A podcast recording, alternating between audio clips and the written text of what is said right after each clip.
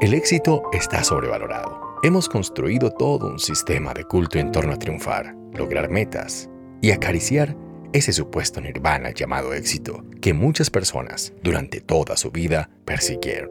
Pero, ¿y si estamos equivocados? ¿Y si no se trataba de una meta sino de un recorrido?